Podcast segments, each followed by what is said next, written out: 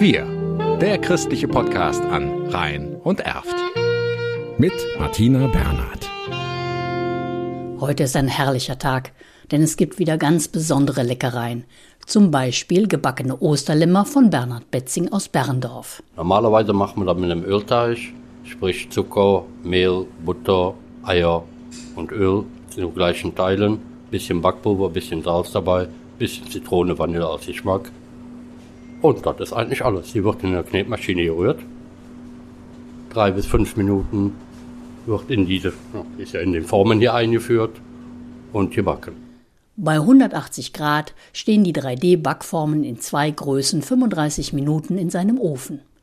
Fertig gebacken sind die Lämmer dann 250 oder 350 Gramm schwer. Bäckermeister Betzing verkauft an den Ostertagen etwa 50 Stück. Klassisch mit Puderzucker bestreut oder nicht ganz so klassisch mit Schokolade überzogen und mit Buttercreme dekoriert. Ganz wichtig für ein richtiges Osterlamm die Siegesfahne. Rotes Kreuz auf weißem Grund, tief in den Lammrücken gebohrt.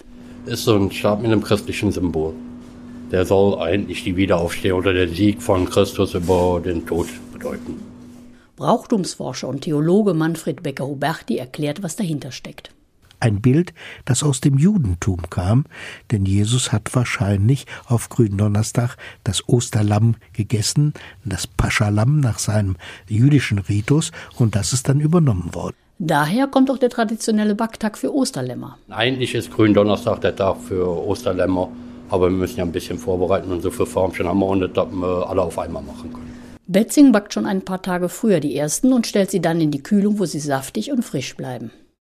In Zeiten, wo auch Bäckereien nicht mehr so genau wissen, zu welchem Preis sie an Mehl, Eier und Butter kommen, produziert er die meisten Tiere lieber auf Bestellung, auch für die anstehenden Kinderkommunionen.